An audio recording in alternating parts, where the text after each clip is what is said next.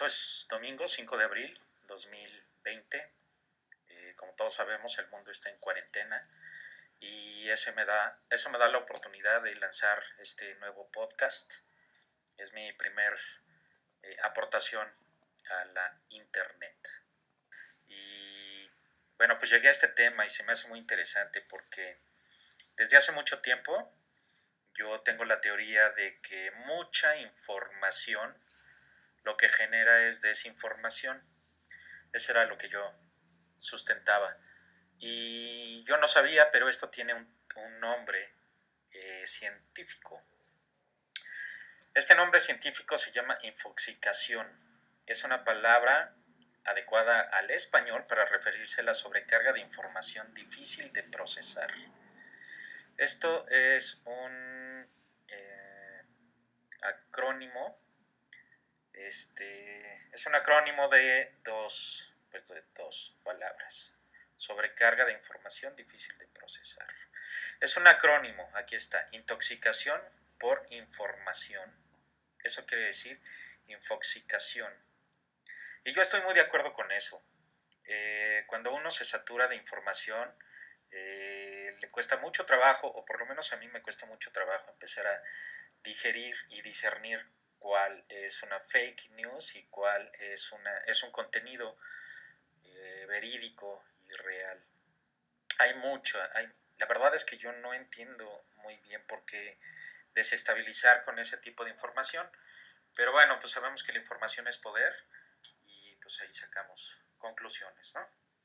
Este medio eh, de los podcasts y de las opiniones grabadas en internet y subidas pues en contenido al internet es un medio que se está desarrollando mucho que si bien parecería que ya tiene en el, en el mercado de internet muchos años no está aún saturado por lo que estuve leyendo hay mucha pues mucha oportunidad todavía para desarrollar este tipo de contenido este mucha información lo que logra es la desinformación. Y aquí nosotros tenemos que prepararnos muy bien. Eh, hay que leer mucho. Internet es una revista. Hay mucho, mucho, mucho que leer. Hay muchas fuentes que son muy reconocidas. Y hay otras que están emergiendo. Habemos otras que están emergiendo que, bueno, pues son opiniones, ¿no? Uno puede estar de acuerdo o no con ellas. Lo que sí les digo es que hay que filtrar hay que filtrar mucha información. Ahora estamos en un tiempo en donde está saturadísimo los trending topics, famosísimos. Ahora el tema es tapabocas, es virus, es gel, es alcohol, es lavar manos, es... Y aún en todo esto, en todo esto, eh, información que recibimos, pues está lleno de desinformación. Ahora entiendo que los canales de información en una crisis pues se van dando poco a poco y se van mezclando y se van alterando al final. Es un teléfono descompuesto. La información sale de alguna fuente y se va transmitiendo de boca en boca y va pasando al final. Y ahorita yo les puedo decir que pues tengo mil datos diferentes de muchas fuentes diferentes, algunas científicas y otras no, eh, para cómo sobrellevar el coronavirus, por ejemplo. Y en algunas me he encontrado que, híjole, es, pues no fraudulento, no, no veo que en esta ocasión tenga esa intención eh, de fondo, pero pues sí es peligroso porque finalmente pues, la desinformación engaña, ¿no? confunde. Y bueno, ese es, eso es un problema grave, yo lo veo así. Más en estos tiempos que no sabes si, por ejemplo, el bicho está en el aire, si está en los cuánto tiempo dura en los metales, si hay que desinfectar. Hay por ahí unos memes en donde se desinfecta con un aerosol todo el, el planeta. Quiere desinfectar el chico que trae el, el aerosol, quiere desinfectar todo lo que va tocando, ¿no? Y eso también, y eso también es muy importante, muy interesante porque pues este tipo de información colectiva te lleva a pensar, te lleva a una corriente de pensamiento, te lleva a subirte a una corriente de pensamiento. Y en este tipo de crisis, eh, discernir, informar con inteligencia, con capacidad de análisis, este, pues te lleva a salvarte la vida, ¿no? Es decir, que hay temas en donde, bueno, si no filtras bien tu información, pues no pasa nada, solo te engañan, ¿no? Y ya está.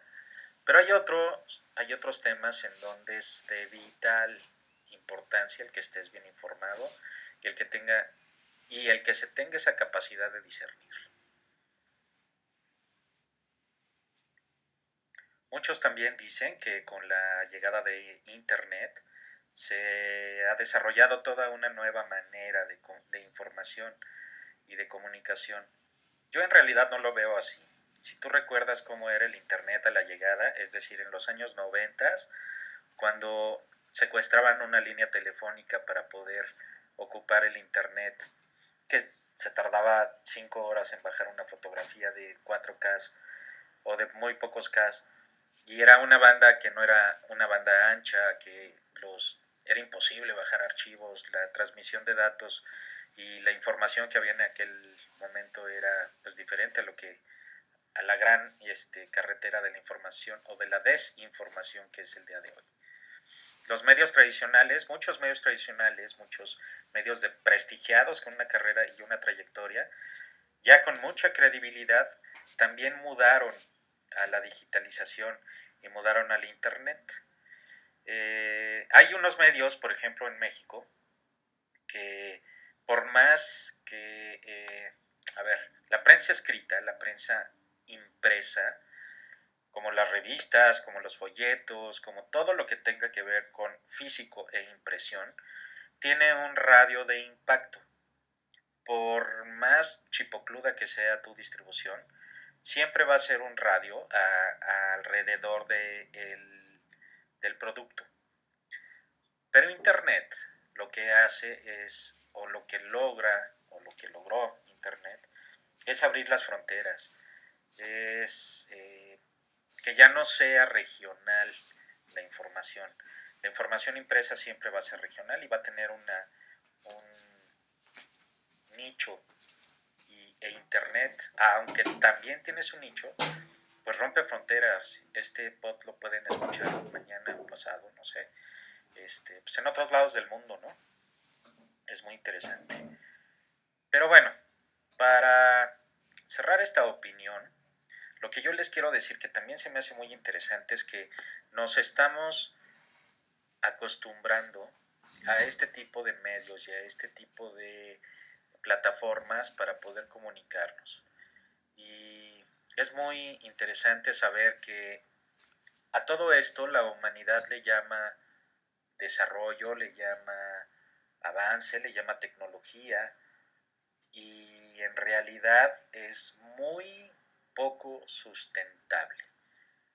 Hay miles de millones de pesos manejándose en Internet y no me refiero a la economía en Internet me refiero a que si hacemos, si le bajamos el switch a la, a la, a la electricidad en el planeta, toda esta plataforma en donde ahora nos sentimos muy cómodos por la pandemia, que no podemos salir de casa y se viene para abajo y se colapsa. Y ahora sí, aquí no, aquí no veo un mundo sin internet estamos tan acostumbrados a este medio que la verdad es que yo veo que hay personas que no podrían estar sin internet. Muy bien amigos, esta es mi opinión. Les dejo este podcast.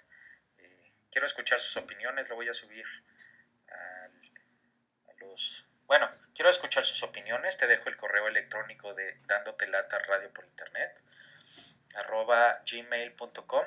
Ahí recibimos tus opiniones y si quieres compartirnos algún tema, si quieres hacer alguna entrevista, algún enlace, pues es un espacio incluyente que está abierto para todo el mundo.